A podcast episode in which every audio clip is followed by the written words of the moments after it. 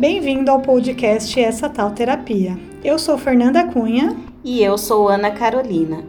Queremos compartilhar com você o quanto a coragem de conhecer a si mesmo pode te levar a ter uma vida mais leve e saudável. Vamos, Vamos juntos? Oiê! Olá, tudo bem? Como vai? Tudo bem, e aí? Tudo bom, tudo tranquilo. Tá me ouvindo bem? Eu tô sem fone. Tô, tô te ouvindo super bem, super tranquilo. Eu tenho dois gatos, quem tem gato não tem fone, né? Não, não quem tem gato não tem fone, isso não existe, né? Não, ainda eu tenho carregador de celular, que já tô no lucro. Agora, fone de ouvido, eles comem todos. É, eu vou te falar que é, eu em casa eu não tenho gato, mas eu tenho uma criança. Que funciona, funciona como gato também. É quase igual. É, exatamente, é quase igual. Ah, mas, que, cara, eu queria agradecer, sabe, o convite de vocês. Vocês fazem um trabalho tão legal. É, a gente acabou se conhecendo, eu estava ouvindo você falando aqui sobre, é, por meio do Alecrim, né? Mas o trabalho de vocês é tão incrível, cara, a forma com que vocês conversam com as pessoas e fazem com que elas é, se entendam, entendam o momento que elas estão passando, e aí eu tava acompanhando já, quando você me mandou mensagem, eu falei, eu não acredito, cara, eu não acredito, vai ser muito legal tal. Então, obrigado, obrigado mesmo pelo convite. Imagina, a gente que fica super feliz. Eu também acho seu, seu conteúdo muito legal, acho extremamente importante o que você traz. E o essa terapia, de certa forma, é, é meu propósito. Uhum. Porque tanto eu a Ana, a gente não é profissional da área de saúde, né? Nem da de saúde emocional, a gente só é paciente de terapia. E a ideia veio de trazer esse olhar mais simples da terapia para as pessoas entenderem o que é e então se entregarem para esse processo, né? E eu acho que está justamente aí. Quando eu te falei que eu descobri recentemente meu propósito, é porque o podcast só tem seis meses, amiga. Acho que é desde fevereiro que a gente está fazendo. Então uhum. é muito recente. Só que assim, é incrível, porque eu e a Ana a gente estudou junto no colégio, né? Tipo, faz tempo, faz bastante tempo. E, e, a gente falava muito, a gente tinha, a gente tomava muita bronca por falar muito, falar de falar mesmo, né? Toda Sim. reunião minha mãe voltava com a mesma queixa. A Fernanda fala muito, conversa demais. E isso sempre foi um problema, né? Era um defeito, é, é ruim, você tem que corrigir. E eu já tomei bronca no trabalho, porque eu falo muito mesmo. E é, hoje, isso é o meu propósito, é trazer através da minha voz, do meu falar, essa visão das pessoas se entenderem. Olha como é louco, né? Cara, e como, como é importante, eu estou vendo você falar sobre o propósito, né? É, eu, eu percebo, assim, a gente mal conversou, mas eu percebo que o quanto isso mudou sua vida, né? O quanto isso modificou a forma com que você encara as coisas. Eu também sou paciente de, de terapia e, e é muito bom, porque você se descobre, você se alimenta, né? E, e aí foi numa, num momento meio que tudo acontecendo ao mesmo tempo que eu descobri o propósito no meio da minha, da minha terapia, né? Então, é, tá sendo ótimo, cara. E aí foi, foi com isso, com essa bagagem que eu comecei a construir é, o que eu estou fazendo aqui também, né? O meu projeto pessoal, que fala sobre liderança, sobre é, sobre pessoas, sobre propósito, né? Porque é isso que me move. As pessoas são uh, o que me move, né? E aí. E aí, então a gente já tem uma, uma primeira dica, né? Que provavelmente é, eu vou perguntar mais para frente, a gente vai falar, mas provavelmente o propósito tem muito a ver com autoobservação e autoconhecimento, né? Demais, demais. É, você precisa entender né, para chegar a um propósito. O propósito não é algo que você escolhe pura e simplesmente falar, ah, quero lutar pelas, pelos animais. Tá bom, você pode até querer, né? Mas você tem que descobrir se aquilo é momentâneo, se é o momento que você vive que, que te faz pensar isso, para que você não, para que esse vidro não quebre ali na frente, daqui um ano, daqui seis meses. É, então, sim, o propósito é a descoberta do que você sempre foi. E é isso que eu digo. Quando alguém me pergunta o que é o propósito, o propósito ele é a sua essência. É o que você é desde o dia que você nasceu. O que você precisa parar para observar o que, que aconteceu na sua vida. E assim, assim, eu também não sou psicólogo e eu não, eu não tento construir algo que ajude a pessoa profundamente. Não é isso, né? Eu não, Eu não estou aqui para corrigir dores, para solucionar sentimentos, é, entender sentimentos. Não é esse meu papel. Mas como eu posso ajudar? É, usando um pouco de filosofia, sociologia, é, análise, é, fazer com que a pessoa entenda a sua história, entenda, e essa é uma parte muito importante né, no que eu construo, entenda que tem muita gente que já passou por esse mundo e já estudou como o ser humano funciona. Você não pode ignorar isso. Você tem que beber dessa fonte. Se você quiser começar do zero a descobrir o que é, como a humanidade funciona, você vai perder seus 80, 90 anos de vida e não vai chegar a lugar nenhum. Bebe da, da sabedoria de tá alguém. Aqui, né? A gente já está aqui, então eu trago, eu, eu faço com que a pessoa pense sobre isso, né? É importante ela resgatar, estudar, e aí, a partir do momento, ela fala: então, entendi quem eu sou, entendi o que eu gosto, começa a fazer sentido para mim, e aí ela cria o propósito dela. Aí ela consegue fazer tudo isso funcionar, né? É, foi assim, foi pensando sobre isso que eu criei o curso, um curso chamado, o meu curso chama Ter Propósito da Riqueza. Né? E foi... Mas a gente cria, a gente cria um propósito ou a gente descobre um propósito? Ou os dois? A gente muito mais descobre do que cria. E eu vou te falar então um pouco sobre o curso. Quando eu explico o que é o curso, eu acho que começa a dar a sensação da onde sai esse propósito. E aí no fim de tudo eu vou te usar como exemplo, tá? E eu vou me usar como exemplo também. Beleza. O que, que o meu curso propõe? Ele propõe primeiro uma imersão em três pilares filosóficos, é, em três pilares teóricos. O que, que eu trago nesses pilares? Cada um deles de uma forma muito resumida. É, primeiro, eu trago o princípio da capacidade de abandono. Quando a gente é criança, a gente abandona as coisas com muita facilidade. O que significa abandonar com facilidade? Olha, eu, eu quero o balde azul. Ah, agora eu quero o amarelo. Eu tomo decisões. E quando eu falo criança, assim, é criança e jovem. Isso vai até uma fase, adolescência, começo da fase adulta da vida. Você tem a, a facilidade. Por que você tem essa facilidade? facilidade? Pelo simples fato de que você tem menos medo. Você tomou menos porrada da vida. Né? Sim. Então, entendido isso, aí a gente aprof eu aprofundo sobre esse tema, mas a gente chega numa conclusão. Então, a capacidade de abandono é um ponto importante. Ao mesmo tempo, o segundo pilar teórico é sobre a dualidade da vida. O ser humano é dualista por natureza. Então, quando você fala assim, olha, é, ir por esse caminho é bom e por esse é ruim, e você começa a classificar a sua vida inteira assim. É bom, é ruim, é quente, é frio, é chato, é legal. Quando você toma consciência de que você funciona na dualidade, você tem que romper com a dualidade. Nem tudo é só bom ou ruim. Né? Então, o segundo ponto eu ajudo a pessoa a tomar consciência disso.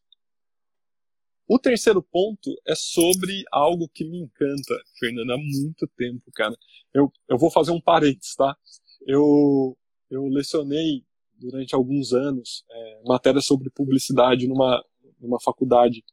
E e aí, uma vez, um professor precisou de uma ajuda, ele precisou abandonar uma matéria, e aí caiu no meu colo essa disciplina. Era uma disciplina que falava sobre é, novas tecnologias na sociedade. Putz, eu nem me lembro. E aí que eu propus para os alunos, eu fui muito sincero, falei, gente, eu não sou professor dessa disciplina, a gente vai aprender junto. E lá dentro existia um livro do Sigmund Bauman, é, a, a, a vida do Bauman ela é baseada na liquidez, né? E aí ele apresenta o que, que é o que ele chama de modernidade sólida, modernidade líquida, que é simplesmente o fato de que na história recente da humanidade as pessoas perderam a capacidade, perderam a rigidez das formas de relação. Então, na década, no século XVIII, o cara nascia numa fazenda, ele sabia que ele ia crescer na fazenda, ser fazendeiro, carpir, tá? morrer na fazenda. Uhum. Hoje a gente não sabe o que acontece amanhã.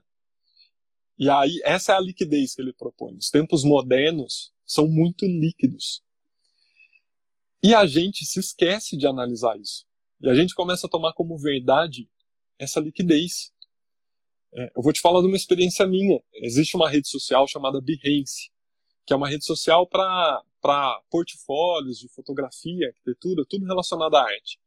E eu uhum. tinha algumas coisas lá, e aí eu me lembro, cara, que quando eu punha um trabalho lá, meu lá, e ninguém comentava, eu duvidava do meu trabalho.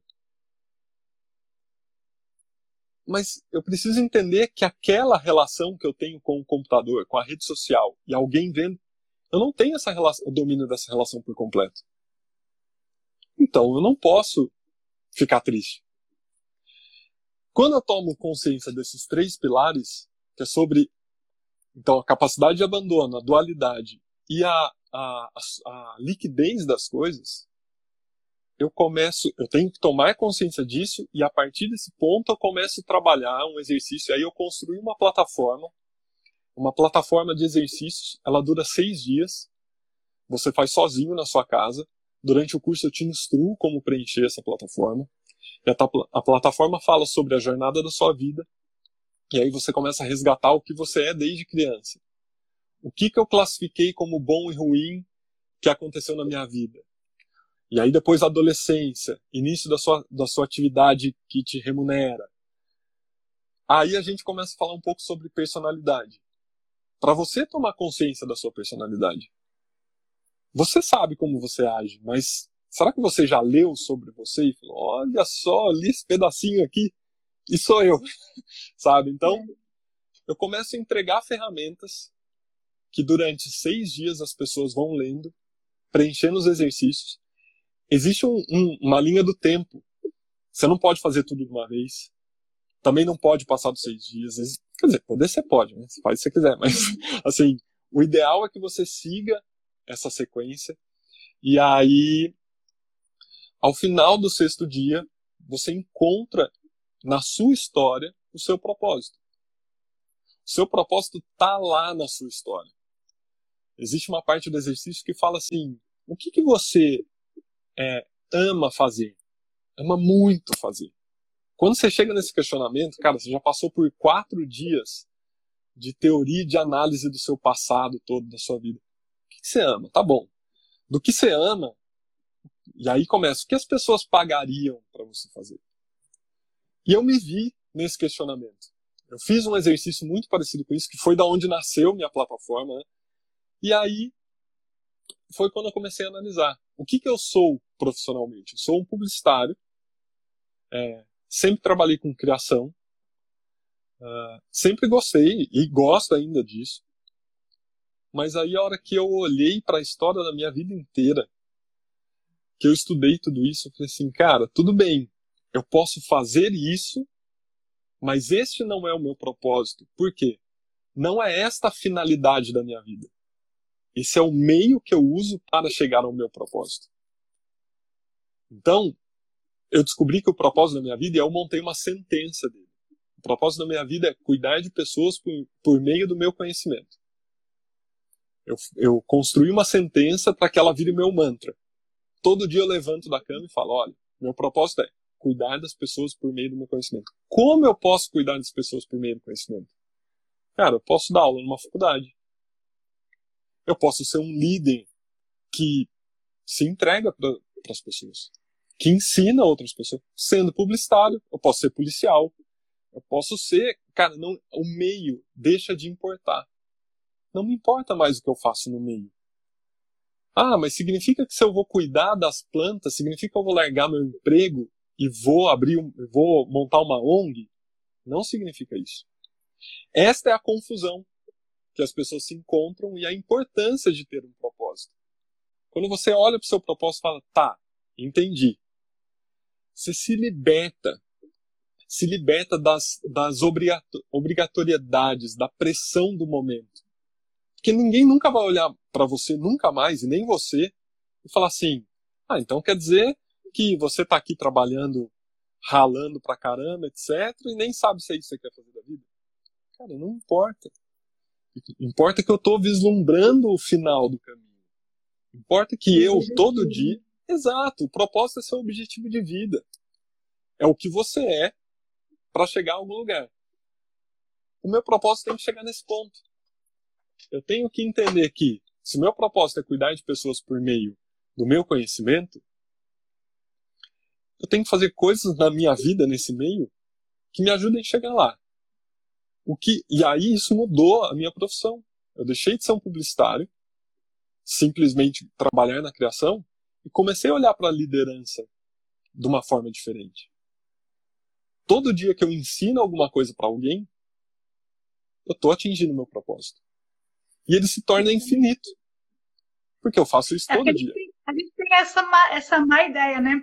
Do propósito. A gente acha que é uma coisa, tipo, ah, meu propósito, vamos supor, é, é, eu, além de podcaster, eu sou confeiteira. Então, ah, meu único propósito é ser confeiteira. Então, você foca naquilo e você não vê outro caminho. E às vezes aqui, não é aquele caminho que está dando um resultado. Você pode ter outros. É, que nem eu faço doce, mas hoje em dia eu, eu coloco muito conteúdo de casamento, porque eu sou focada em doces, em doces finos para casamento. Uhum. Então, eu comecei a trazer outros assuntos, não só os doces, para que as pessoas é, interajam de uma forma geral e que facilite o planejamento da, da, de quem vai casar, enfim. Então, é, essa ajuda é um todo, não é um objetivo, uma coisa só, né? A gente e olha isso. Olha que poderoso isso que você está falando. Você está falando sobre ajudar pessoas, sobre ajudar é, o casal ali. completamente igual ao seu. Você entende? Então, é, cara, se você. É, é, se você tá com um canal no Instagram aqui fazendo conteúdo, se você está fazendo um doce, não importa. O importa é que você está ajudando pessoas de alguma forma, Sim. né? Importa que você está se dedicando. E aí muita gente me pergunta assim: mas meu propósito é, precisa ser grandioso? Salvar o mundo? Não, não precisa. O meu, eu, quando eu construí cuidar das pessoas, eu entrei numa noia que eu falava assim, cara, eu tenho que ir pra rua, entregar sopa, doar. E eu tenho que ouvir todo mundo. Não, cara, isso causou um sequestro psicológico muito grande. Aí eu tive que rever o que eu tava. Por isso, esses são os motivos de eu construir um curso. Porque quando eu fiz o exercício, ele era muito raso e me causou muitas dúvidas e não tinha toda essa introdução filosófica e não tinha um preparo. E eu fiz tudo em um dia só. Foi ótimo para mim, mas ainda estava longe do ideal. Porque aí eu falava assim, cara, eu tenho que ajudar as pessoas. Aí vinha alguém do meu lado, ah, o mundo tá caindo. Aí eu falava, então derruba em mim que eu vou te ajudar. Não é isso. É. Sabe? É. Cara, eu tenho que me proteger. Eu sou uma pessoa, eu, eu sinto coisas. Resolver então, para a pessoa não vai ajudar a pessoa, né? não né? Você vai só vai ajudar. sobrecarregar e a pessoa não vai ser ajudada. Você entende? Então, é, quando eu construo cuidar de pessoas, eu tô falando, cara, eu posso formar pessoas. Né? Eu tô cuidando do futuro dela, ela nem tá enxergando. Mas tudo bem, ela não precisa enxergar agora. Eu sei o que eu tô fazendo. Eu sei pelo que é. eu tô lutando. Então esse é, propósito para mim é isso, né? Toda essa história que tem que ser ouvida. Porque eu sempre fui esse cara. Eu sempre eu era o cara que passava cola para quem queria, sabe? Eu era o cara que ouvia. Eu sempre fui desde criança. Ajudar. Sempre ajudando que, todo mundo. É, e aí assim, eu me lembro que quando eu dava aula, surgiu a oportunidade de fazer um mestrado tal, e eu e na época o que me direcionou a não fazer foi o fato de que não ia me dar dinheiro. E hoje eu vejo que se eu tivesse um propósito desde aquela época, eu teria entrado de cabeça. É, mas esse lance, a gente, primeiro que a gente não aprende, né, é, desde pequeno a, a, procurar o nosso propósito. A sociedade vem trazendo a gente meio que empurrado e você tem que ter uma profissão dentro das profissões aceitáveis, não é qualquer uma, né? Tem que Sim. ser na faculdade, direitinho. Então você meio que não observa isso, né? Então você vai indo pela pela manada, né? A gente tem que ser o que a sociedade espera, o que seus pais esperam. A gente não olha muito pra gente. Eu já fiz um exercício desse, inclusive tem no nosso feed, que é a linha do tempo da sua vida. Uhum. E ele é muito importante mesmo. É, você escrever tudo, porque para mim também veio vários insights, e aí eu chego nessa história de que desde o colégio a gente falava muito, eu tomava muita bronca, mas realmente eu falava muito de falar, e hoje eu entendo a diferença entre falar muito e falar com qualidade, porque aí também você tem que ter um falar onde você vai ajudar as pessoas e não falar só por falar, porque aí vira fofoca, vira briga, vira. Se a gente não sabe canalizar essas qualidades do modo bom, acaba virando modo ruim. Então, aí, toda essa minha história de vida, e a terapia, com a bariátrica, tudo que aconteceu nesse tempo, juntando tudo, dá o meu propósito num caminho certo, que é o comunicar. Sim. Né? Porque se eu tivesse levado a vida também a oba-oba e sem prestar atenção, sem me autoconhecer, sem me auto-observar, provavelmente eu seria uma pessoa que fala muito, mas que não fala nada, não fala com, com, com quantidade, com qualidade, só fala em quantidade. Então é preciso se observar e ir atrás né, desse, desse movimento. Não é uma coisa que vem do além, você vai meditar e vai falar, nossa, é, veio uma lua e te falou qual é o teu propósito. Não, é um, é a vida em movimento, né? Eu acho que é observando os movimentos e as coisas que a gente realmente sabe fazer bem, enfim. E também, é, acho que também tem um lance de, de você aprimorar o que, o que você já sabe fazer. Porque de repente você sabe, mas ainda precisa lapidar, precisa de alguns, de alguns ajustes para que aquilo funcione bem dentro do objetivo que você traçou. Você acha que faz Sim. sentido? Nossa, mas, mas faz todo sentido do mundo, todo sentido porque eu percebi que você falou várias vezes sobre canalizar, sobre saber o que dizer, como falar. É, é isso, né? É, você começa a aprender. E aí tem algo que eu falo é, muito, muitas vezes, que é sobre é mais importante dar 10 passos na mesma direção do que 10 mil em qualquer direção. É isso que acontece. Você começa a dar passos na mesma direção. O que é a diferença entre falar muito e falar com qualidade? É, é isso. O que é a diferença entre eu aceitar tudo que todo mundo fala para mim e colocar limites e direcioná-las? É isso também. E assim vai acontecer com qualquer propósito definido. Você vai começar a andar, mesmo que mais devagar, mas sempre pelo mesmo caminho. Todos os dias lutando por aquilo. Todos os dias enfrentando. E aí, é, me, me passou agora pela cabeça uma dúvida que sempre surge, né? É sobre. Eu estava até falando, né? Ah, tá bom, esse propósito. Ele precisa ser grandioso, ele precisa ser é, bonito, né? Ajudar pessoas. Não precisa. Por quê? É, você não pode se envergonhar da sua história e nem achar que somente é, fazendo coisas pelos outros você vai alcançar o propósito. Quem faz terapia, quem faz terapia, como eu, como você, a gente sabe que é, é temperamento, pessoas têm comportamentos, temperamentos, é, personalidades, são N fatores. E você precisa entender se você se sente confortável fazendo as coisas para você. E a gente não está falando sobre egoísmo. Você está falando, cara, às vezes eu não sei fazer pelos outros, mas eu sei muito bem fazer o que eu faço. Eu vou impactar, consequentemente, como, por exemplo, uma vez um cara fez um exercício, chegou num, num, num propósito que era sobre enriquecer. E ele sentiu com muita vergonha. Cara, que, que feio. O meu propósito é enriquecer. É, eu falei, bom, essa é a riqueza que você quer gerar para você. Você não pode ter vergonha. É diferente de enriquecer com ganância passando os outros para trás, ou enriquecer naturalmente. Você olha para um cara como o Flávio Augusto. Cara, por que, que o Flávio Augusto, que é dono da WhatsApp, etc., tem que ter vergonha da riqueza dele? Ele, ele faz tudo pelas pessoas, ele ajuda milhares de pessoas, ele dá emprego para milhares de pessoas. Por que que isso é? Por que que esse enriquecer tem que ser uma vergonha? Né? Porque aí é algo que você já falou aqui, a sociedade impõe, a, só essas profissões servem, né? É. Então, e é, é geralmente quem é rico é porque enriqueceu ilicitamente.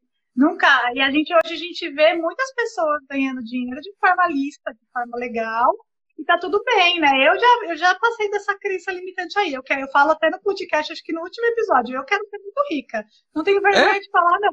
Mas eu não vou roubar ninguém pra isso. É ser rica com, com o que eu faço, né? Seja com a confeitaria, com o podcast, eu não sei o que vem lá na frente. Mas não é um problema ter dinheiro, né? É, eu acho que tá tudo bem. O problema é você roubar, você é, conseguir esse dinheiro de forma legal. Exatamente. Então, assim, o, todo o discurso, a dualidade é sobre isso, né? Não pode ser rico. Ou você, é, ou você não ganha dinheiro, ou você é, é desonesto. Não é isso. Sai da dualidade, né? Se desprende disso. Porque tem como. E, e aí o curso chama propósito, tem propósito da riqueza, porque lá no fim você tem que avaliar o que é riqueza para você. A riqueza pode ser financeira, a riqueza pode ser é, material, mas a riqueza pode ser emocional. Né? A riqueza, para mim, é algo sobre me sentir útil uhum. e, e dar orgulho para minha família. Eu tenho uma menina pequena, minha esposa. Cara, eu quero que ela sinta orgulho de mim. Isso é riqueza. É, que minha filha acha que, eu tenho, é, que ela tem um pai íntegro, sabe? Que ela tem um pai honesto. Que ela... É isso, cada um tem uma riqueza que lhe importa. Mas você não pode sentir vergonha. É que as pessoas confundem isso com as atitudes. É o que você falou. O que eu vou fazer para chegar lá? É isso, né? Eu preciso, eu preciso fazer tudo corretamente. E ponto. Essa é, é a condição sine qua non, né? Sim.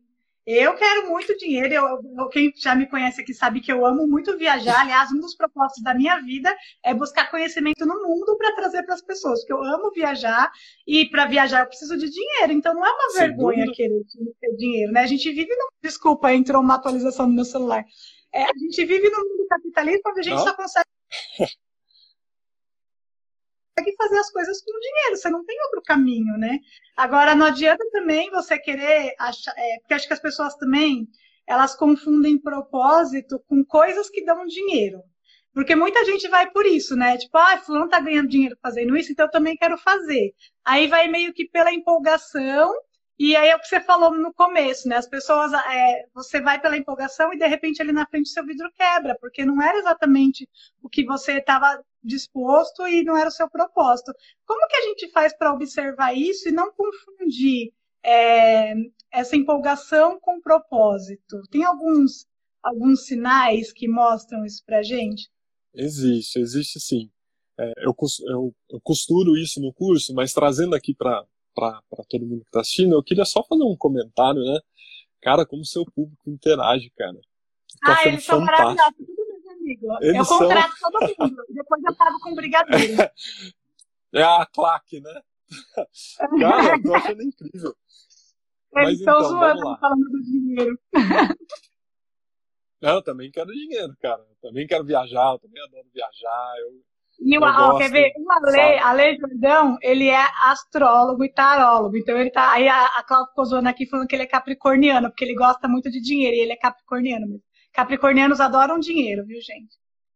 É, é deixa eu ver. E a Ana também. Eu tá... vi. Pode falar. eu vi que alguém escreveu capricorniano.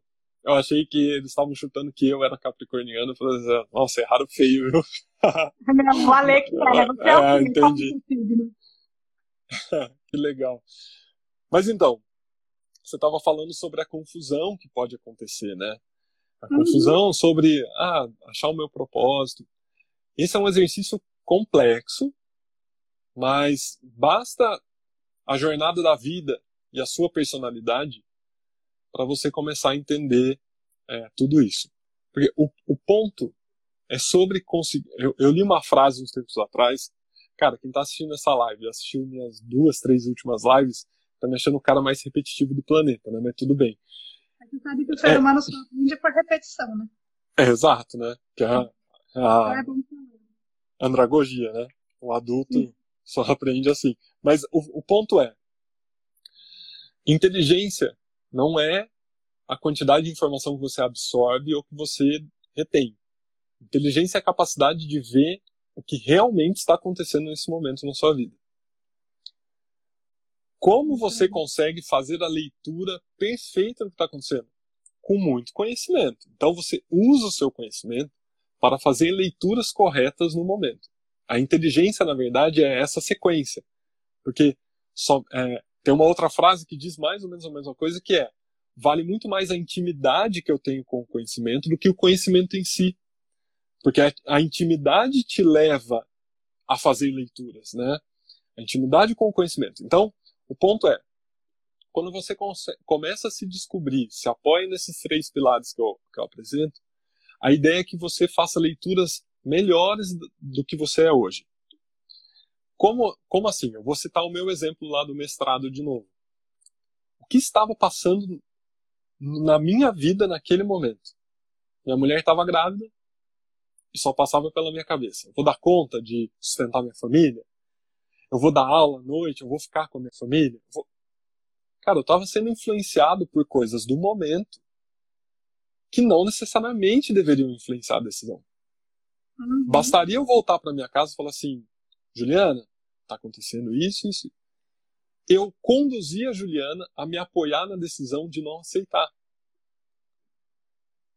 E aí, ah, mas o dinheiro.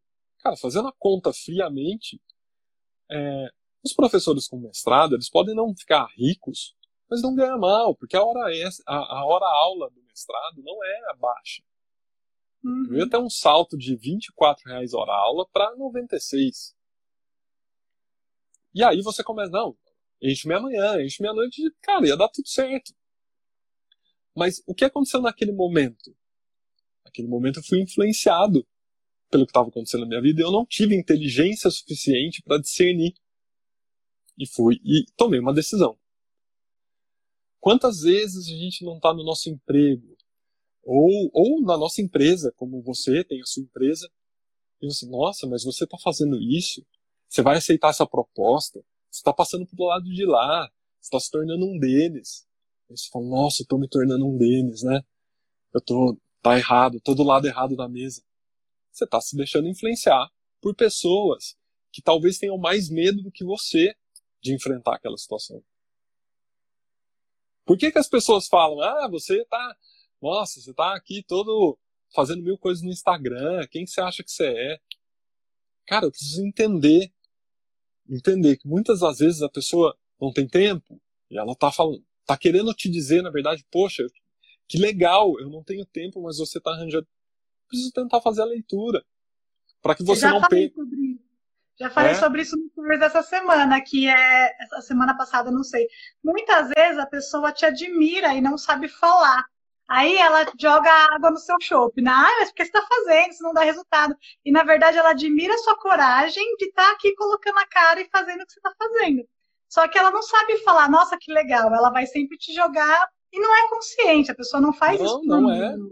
É porque é o jeito que ela sabe. A gente, quando faz uma live ou quando faz stories, um monte de gente ou fala bem porque se conecta com a gente, ou fala, ai, mas por que você está fazendo isso? As lives da confeitaria mesmo, tem cinco pessoas, geralmente são meus amigos que estão lá.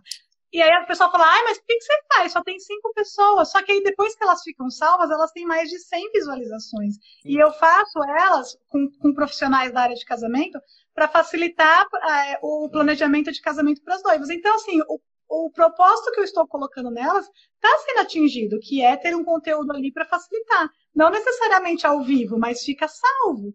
Então, assim, as Sim. pessoas falam, mas não é por maldade, é porque elas, muitas vezes, é uma admiração que elas não sabem expressar. Exatamente, esse é o ponto. Então, mas isso tem que sair de, de mim, de você, da pessoa que está buscando algo, fazer a uhum. análise. Né? Uhum. Porque você falou uma coisa perfeita, a pessoa às vezes até está te apoiando. Ela até está te é. apoiando. Sabe?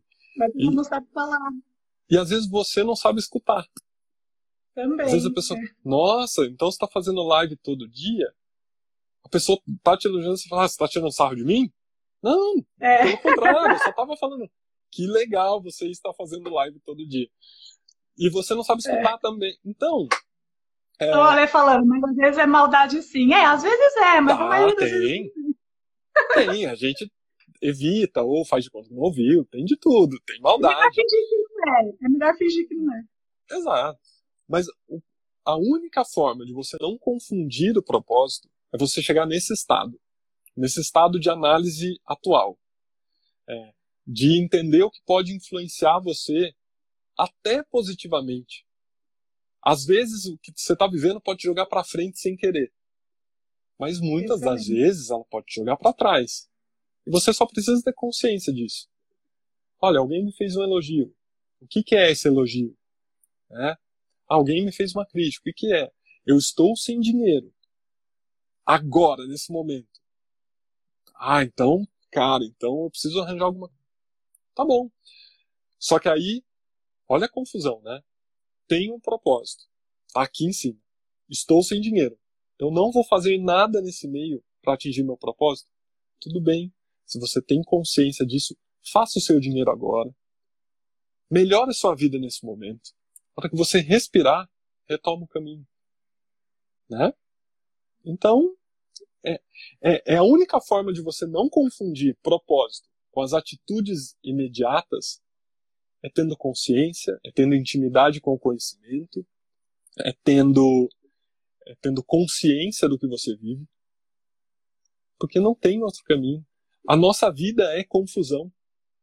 É. É, você sabe que eu, tô, eu, tenho a confeitaria já tenho seis anos. E eu, eu, era secretária no escritório de advocacia, CLT, vida bacana, que todo mundo espera, legal. Aí eu saí e abri a confeitaria. E nesses seis anos eu já passei por vários processos. Já vendi bolo no pote, já vendi bolo simples, já vendi bolo de aniversário, até chegar onde eu tô hoje, que é focada em doces finos para casamento.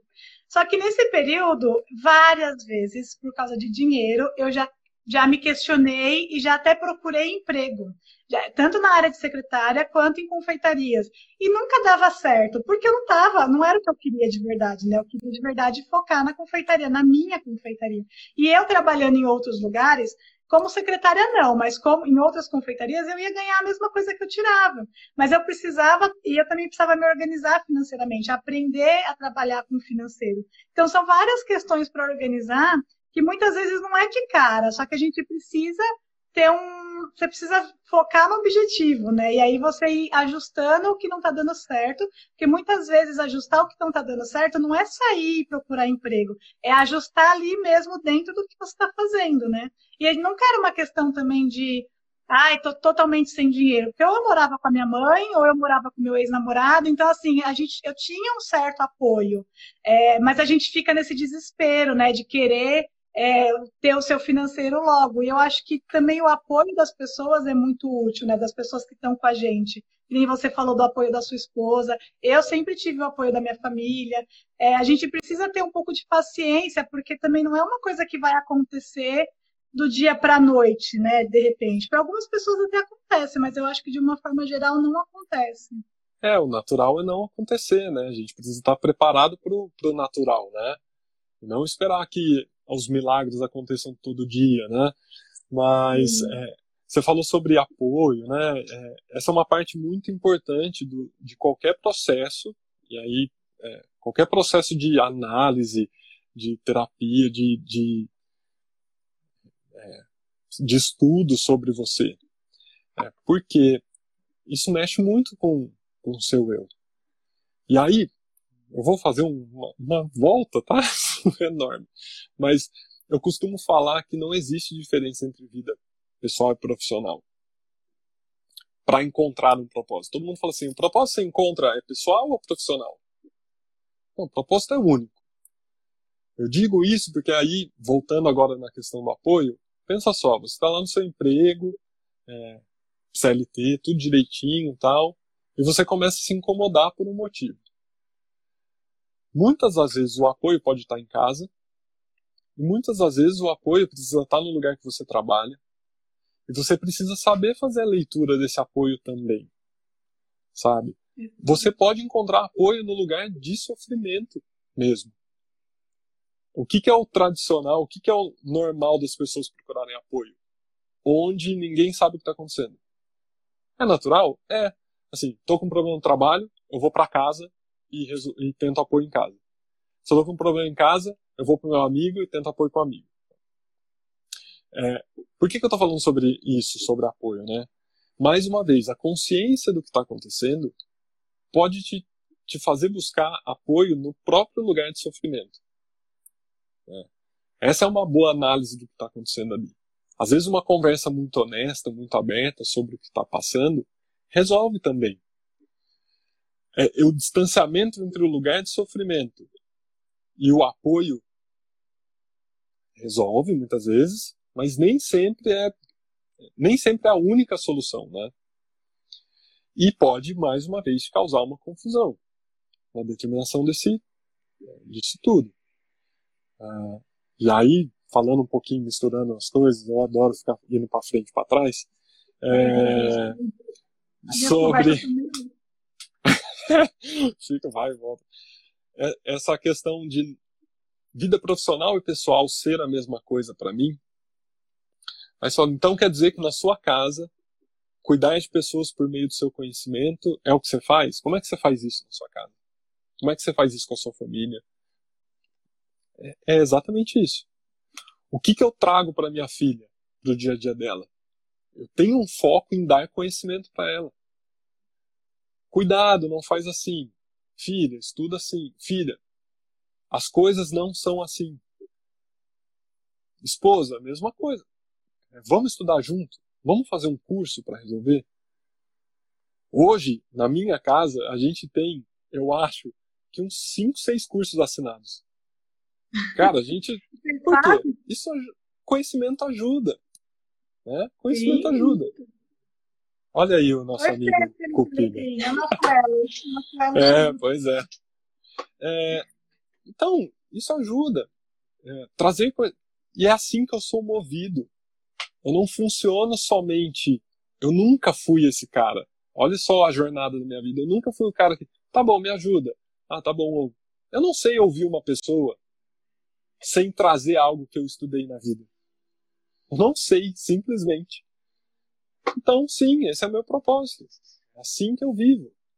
Se um dia eu e minha esposa, a gente tiver aposentado, minha filha já fora de casa, e a gente junto tiver desenvolvido uma vida baseada em conhecimento, e aí conhecimento é a percepção correta da realidade, do momento, e usar tudo isso para a gente ficar, ter nosso casamento bom, cara, eu segui o meu propósito.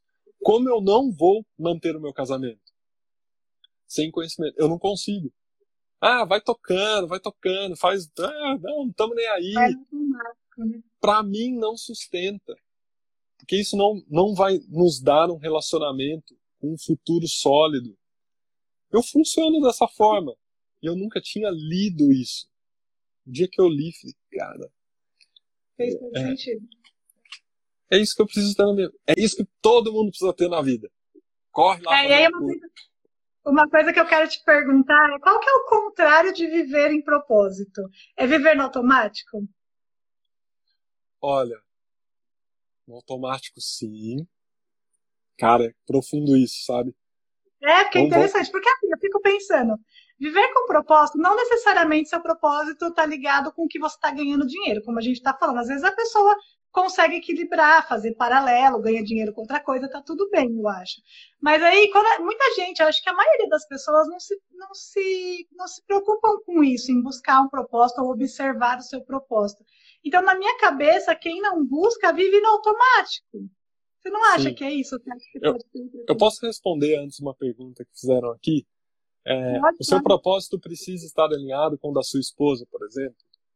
Não, ele não precisa estar alinhado com o da minha esposa. O que, que a gente precisa.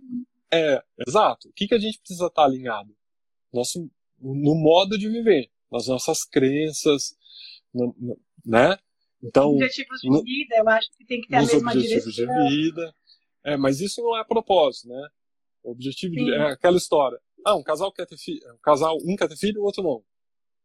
Isso não é propósito. Ter filho não é não. um propósito. Ter, ter filho é o meio da sua vida. Sim. Né? O propósito pode estar lá na frente, mas não pode ser algo que tá bom, então tem uma família, acabou o meu propósito. O propósito é. não é algo que você faz acabou, né? Tem que ser algo perpétuo, algo que dure. Então, não precisa. O propósito da minha esposa, cara, não é nada disso, nada disso. É, eu fico imaginando, por exemplo, uma pessoa que é engenheira e ela tem, ela gosta muito do que ela faz e ela, o propósito dela é trazer tecnologias e trazer estruturas para uma empresa. De repente não é nem para ela, nem para pessoas. É, é, o pessoal de exatas aí que curte muito essa parte de engenharia. Acho muito legal, é super útil para o mundo, inclusive. E aí essa pessoa é casada com alguém de humanas, que, que gosta de comunicar, por exemplo. São propósitos completamente diferentes é, mas aí uma coisa não tem a ver com a outra, né? Você tem que ter objetivos iguais. Iguais também não, eu acho que na mesma direção, para fazer é, sentido. É, a gente tem que acreditar nas mesmas coisas, né? acreditar em coisas parecidas, ter valores parecidos, né? É, é isso que eu acho que aí sim, mas o propósito não. Mas voltando no automático, se o contrário, o oposto de propósito é automático, olha, eu, nunca acho que sim, que não. Eu acho que pode ser. Mas eu vou te falar o que eu acredito que é o, o contrário de propósito. Eu acho que quem não tem propósito, eu não sei uma palavra exata, eu vou falar o que está passando pela minha cabeça, é... a pessoa fica perdida. Isso não significa que você está no automático, necessariamente. Por que, que eu digo perdido? Porque eu vejo que a pessoa sem um destino, sem um. Tá bom, por que sua vida funciona? Você, sim, faz coisas no automático, então tá acontecendo, eu tô indo, mas você não sabe para onde ir. Por que você decide algo? Você pode decidir no automático ou não, mas você não sabe para onde você está indo. Ah, eu sou. Olha só o que já aconteceu comigo. Eu era diretor de arte, é, departamento de criação numa agência de publicidade. Eu amo futebol. Amo futebol. Surgiu uma oportunidade de emprego para mim em um clube, para ser gerente de marketing em um clube. Eu fui. Cara, isso era não tem nada perfeito. a ver. É, era perfeito. Eu fui, fiquei quatro meses e não dei conta. Porque ali existe uma politicagem muito forte. E a politicagem nunca teve na, minha, na história da minha vida. Eu não sou político. Para mim é preto no branco. Para mim não tem esse, ah, vou fazer. Não, não tem vou fazer, meu amigo. É, tá aqui. É, as coisas funcionam desse jeito. Você quer ir comigo, você dá a mão, a gente vai junto. Você não quer, fica para trás que eu vou. Aí como eu tomei a decisão? Eu amava futebol, tinha, tinha tudo para dar certo. Tinha feito uma pós-graduação em gestão de marketing esportivo, uma pós-graduação em gestão de marketing. Falei, cara, é a oportunidade da minha vida. Fui. Esse não era o objetivo. Esse não era o meu propósito de vida. Lá eu não conseguia compartilhar conhecimento. Eu não cuidava das pessoas. E esse é o futebol como um todo. Não é porque é aquele clube funciona assim de uma forma geral. O né? funcionamento do futebol é uma politicagem, né? E, e trabalhar com paixão. Eu acho muito delicado trabalhar com paixão. É. Eu, eu posso até trabalhar em alguns momentos, mas eu, eu, não, eu não me atrevo muito, sabe? Eu tenho um pouco de medo de botar o pé. Eu não tinha essa leitura. Cara, fui, eu me frustrei tanto que eu fiquei um ano sem ver futebol. Não. Eu não conseguia olhar pra TV. Nossa, perdi o encanto, cara. Eu não conseguia ouvir falar de futebol. As pessoas e pediam para eu contar a história. Eu percebi que eu contava tentando dar um tom engraçado, mas eu contava com raiva. E, eu estava perdido. Essa é a verdade. Não foi automático, porque era o certo a se fazer naquele momento, olhando o que eu tinha estudado. Porque eu fui atrás da minha paixão mas não era, não era o meu caminho, era, era 10 mil passos em qualquer direção e não 10 na mesma direção. É, faz sentido. Eu, quando era secretária, eu trabalhava no escritório de advocacia. E antes eu trabalhei na Pirelli também, de pneus e tal. E eu fazia, eu tinha que trabalhar porque era o que eu estudava, eu me formei. E eu também acho que eu achei outra palavra que não é automático, que é um incômodo. Acho que você fica sempre incomodado. Ah, como você nunca fica satisfeito por completo. Porque eu lembro que eu ganhava bem, eu trabalhava num lugar bacana, um escritório super renomado em São Paulo, na Faria Lima, o ambiente era maravilhoso, era tudo perfeito. É aquela vida bem de, de televisão de nova iorquino, sabe? Assim, tudo sempre arrumado e tal com pessoas maravilhosas, a Clau que está aí também, inclusive, foi minha, é minha amigona de lá. Só que eu, eu sentia que faltava algo, e esse algo era o meu expressar. Eu não tinha como expressar a minha criatividade, a minha arte e a minha comunicação ali, porque eu só fazia o que me mandavam. Tanto que quando eu tentava fazer alguma coisa além do, do script, é, não era muito bem aceito, até porque escritórios de advocacia eles são tradicionais, né? Então é bem na caixinha. Hoje eles estão melhorando um pouco em relação a isso mas era muito tradicional e eu não podia me expressar. E aí é, era sempre essa sensação de que falta alguma coisa, essa, é. essa insatisfação que nunca chega no completo. E aí com a confeitaria e com o podcast hoje, é, não tem todo esse glamour, não tem todo aquele dinheiro que eu ganhava, mas eu tenho essa expressão, eu consigo me expressar na minha arte, nos meus donos, nos meus doces, e no podcast eu consigo me comunicar. E hoje eu não sinto mais essa insatisfação. Sabe essa coisinha de estar tá faltando alguma coisa? Eu não tenho esse Olha, sentimento. Eu vou te falar que essa palavra insatisfação, talvez ela seja melhor que a gente usou aqui. É automática. É, melhor também do que o perdido, sim. sim eu acho que a insatisfação realmente pode ser o que está lá no fundo. Né? Porque se você for pensar, por que que eu não importa a direção que eu estava indo, podia ter dado certo, mas se eu me sentisse satisfeito, se eu me encontrasse lá dentro, então talvez insatisfação mesmo. Alguém até falou aqui, ah, conta uma história de lá. É... Cara, são N, mas eu vou contar uma, a mais curta que eu me lembro, que era sobre. Eu criei uma ah, ação. É, eu, criei, é, eu criei uma ação que era só para jogadores, sabe? Só para jogadores. Então era foto de família, para dar um, uma motivada tal. E eu me lembro que eu pedi o número do telefone do técnico, falei, ah, cara, preciso falar com ele, pedi autorização. E o meu chefe na época virou e falou, ah, putz, eu já falei com ele. E não deu certo tal, ele pediu não, ele quer se fechar, tá bom. Só que eu descobri que não era isso. Eu descobri que ele não quis. E aí eu me lembro que no primeiro, no primeiro momento eu falei assim, ah, cara tá lutando, né? Não quer que eu suba. Mas eu percebi que não era isso. Depois de dois meses, eu percebi que existia um jogo político, chapas diferentes, querendo entrar na presidência. Ele estava meio que montando uma linha de política, me colocando de um lado. E eu, na inocência, sem a politicagem, estava lá, né? Correndo para qualquer lado. Então, ele estava fazendo um jogo político. Não era sobre esse cara não pode fazer a ação porque ele vai se mostrar melhor. Não era sobre ser melhor. Né? Então eu não me encontro nisso. Eu fiquei insatisfeito. É, eu fiquei, eu me senti perdido. E aí vou, e aí eu voltei na minha carreira, eu regredi na minha carreira, porque aí eu aceitei qualquer emprego de volta em agência de publicidade. Graças a, Deus eu achei um bom emprego na época, num lugar que eu adorava. É, mas aí eu voltei para o meu, pro meu estado natural, que é sem a politicagem ali na minha vida. E aí eu retomei tudo que eu fazia, né? Então talvez insatisfação, eu acho que é a melhor palavra que a gente encontrou aqui mesmo, assim. É, e é importante passar por esses momentos, né? Eu fico pensando em toda a minha história de profissão, desde quando eu meu primeiro emprego e tal, é, eu fui me encontrando, assim, não tinha como eu chegar aqui sem ter passado por tudo que eu passei. É, não, porque a gente pensa, né, ah, que besteira, por que, que eu fui, que nem você, para que, que eu fui aceitar?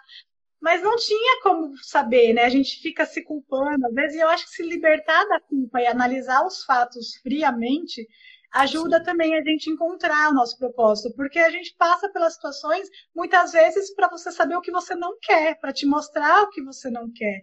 E de repente, se você nunca tivesse ido trabalhar no, no time, talvez ficar, ficaria aquela coisinha, mas e se eu tivesse trabalhado? E Sim. E aí serviu para você entender que não, não era aquilo e pronto, né?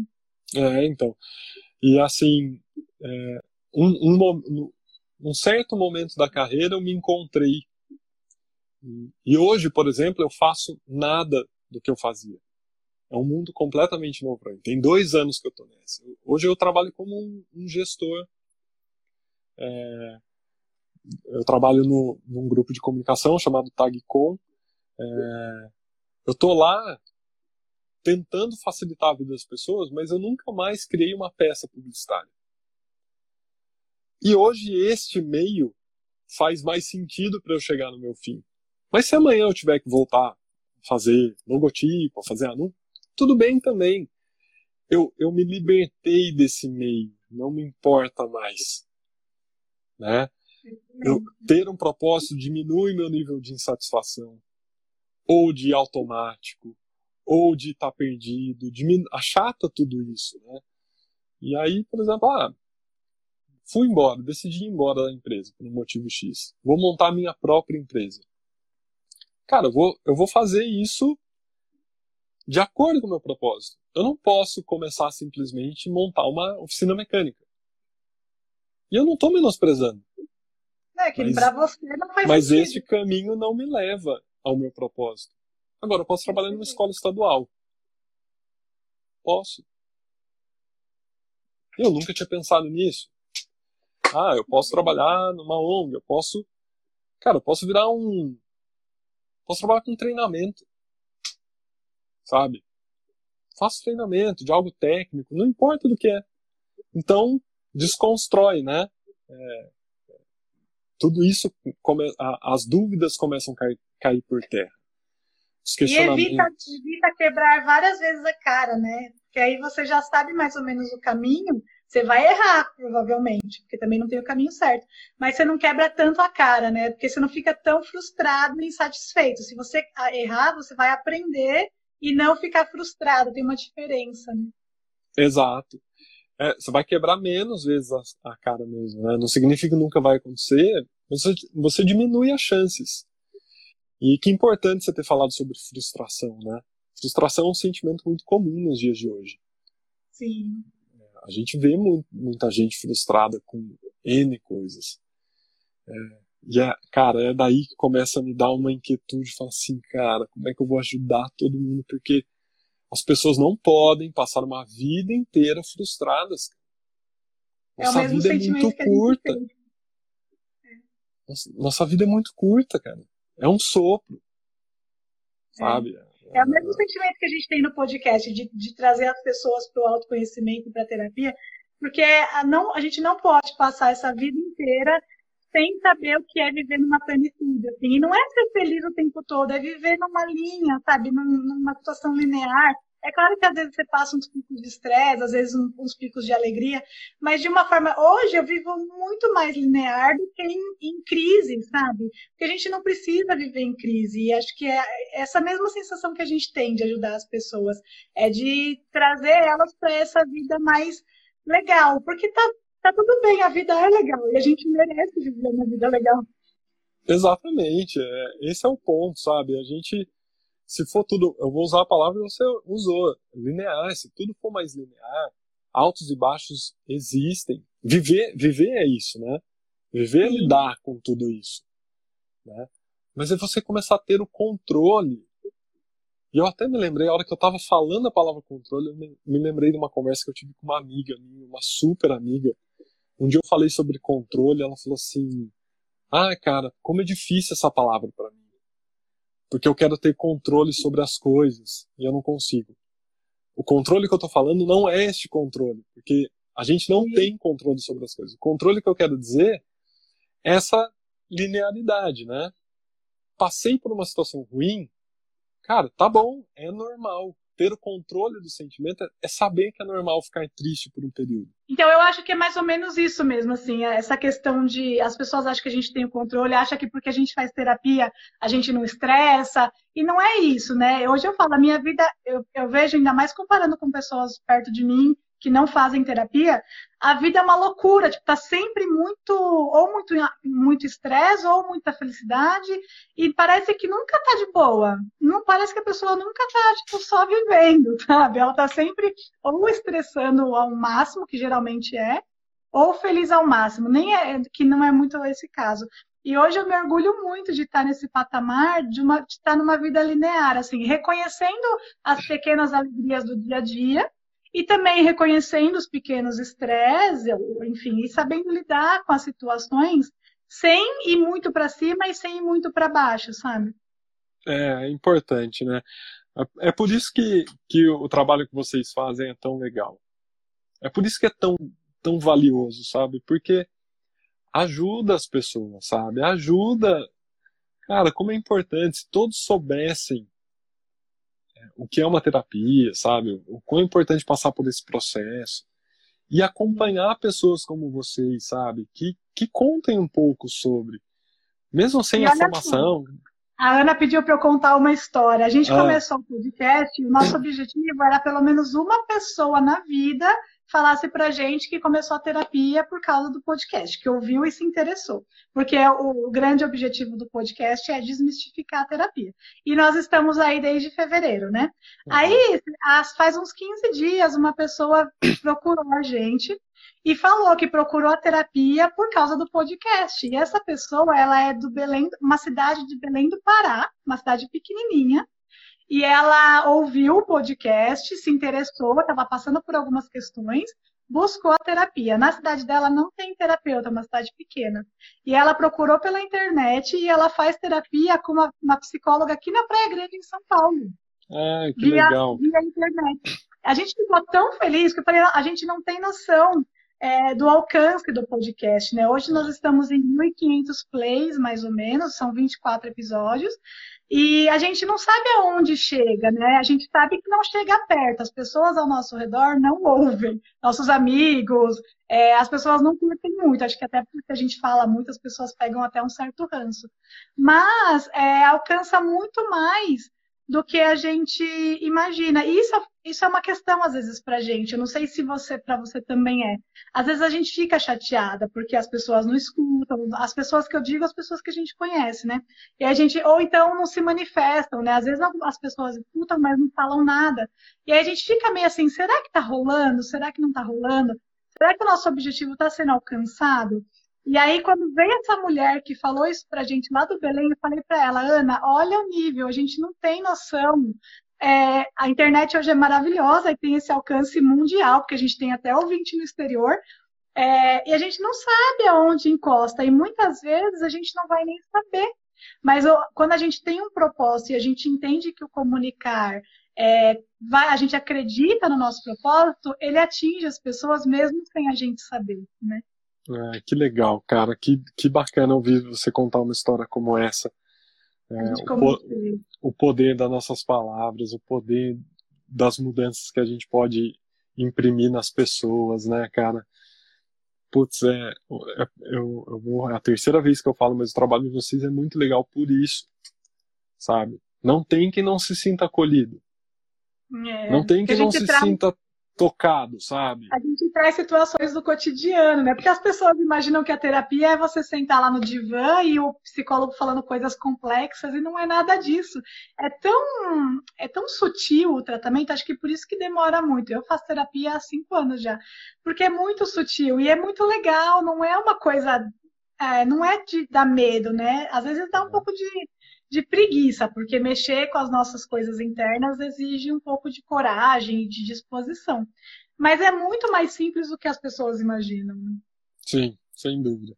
Mas é ótimo. Quem, quem tá ouvindo aí não faz, pode fazer quem está ouvindo aí não faz, pode começar a fazer amanhã, tá? É, eu falo que terapia é louca quem não faz. As pessoas acham que é coisa de louco, para mim, louca quem não faz, porque é muito mais fácil, a vida fica muito mais fácil. E acho que a questão do propósito também é essa, finalizando para a gente não ocupar muito Sim. seu tempo, é a gente buscar algo, não necessariamente é o que você vai fazer para ganhar dinheiro, mas é algo que vai te impulsionar e que vai te completar para que faça sentido essa vida, né? Porque acho que é triste mesmo passar por essa vida no automático e na insatisfação, né? Não, sem dúvida alguma. E assim, é, eu quero poder contribuir, sabe? É, eu quero poder contribuir com pessoas porque é, eu, eu me vejo nesse papel, eu ando estudando muito para isso, ando, sabe, lendo, eu sei que é um, um compromisso sério, né? Então não tô uhum. aqui brincando, assim. Mas assim, eu já tive duas turmas, fiz um, uma turma de cinco pessoas, depois uma turma deu é, 32, se não me engano.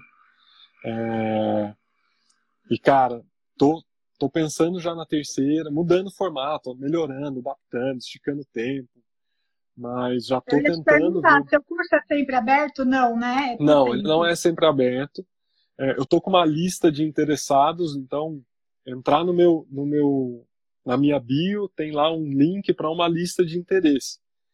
eu não tenho previsão de abertura porque eu acho que eu preciso aprofundar ainda muito.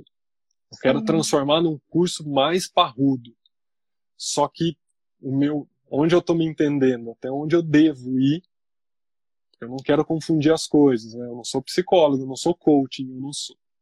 Sou um cara que estuda e quer fazer uma entrega. Né? Sim. Então, mas eu não tenho turma aberta, mas quem sabe que, sei lá, eu, em dois meses eu consiga abrir de novo mais uma turma. Ah, vamos conversar. Eu e a Ana também, a gente está no mesmo no mesmo dilema. A gente também quer criar alguma coisa para ajudar as pessoas de uma forma mais, mais próxima, né? Além do podcast. Mas a gente também não quer confundir com o tratamento com psicólogo, porque não somos. E aí a gente também está nessa aí, criando conteúdo e estruturando alguma coisa, a gente ainda não sabe ao certo o que, mas vai rolar também. E aí, de repente, a gente troca uma ideia e quem sabe a gente Fechado. complementa as informações. Vamos conversar, sem dúvida. Misael, muito obrigada. Eu adorei nosso papo. Eu amo falar sobre isso. Acho que assim como a gente, você também está fazendo um trabalho necessário para o mundo e para as pessoas. É, eu também gostaria de mudar o mundo, mas a gente sabe que não dá. Mas aí uma, de uma em uma a gente vai mudando e essa sementinha vai sendo espalhada.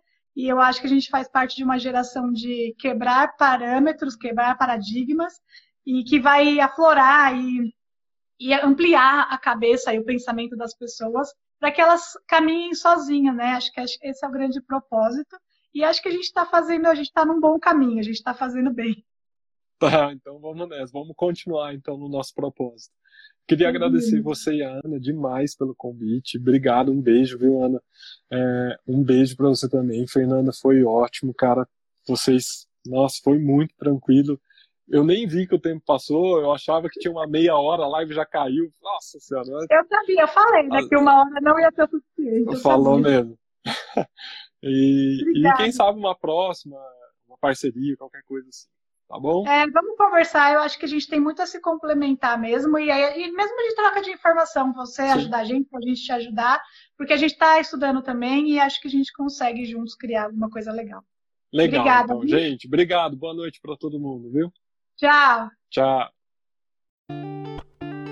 Obrigada por ouvir essa tal terapia. Siga a gente no Instagram, arroba essa tal terapia. Se você quiser compartilhar a sua história, escreve pra gente no e-mail essa tal terapia, arroba gmail.com. Até, Até a próxima, próxima sexta. sexta.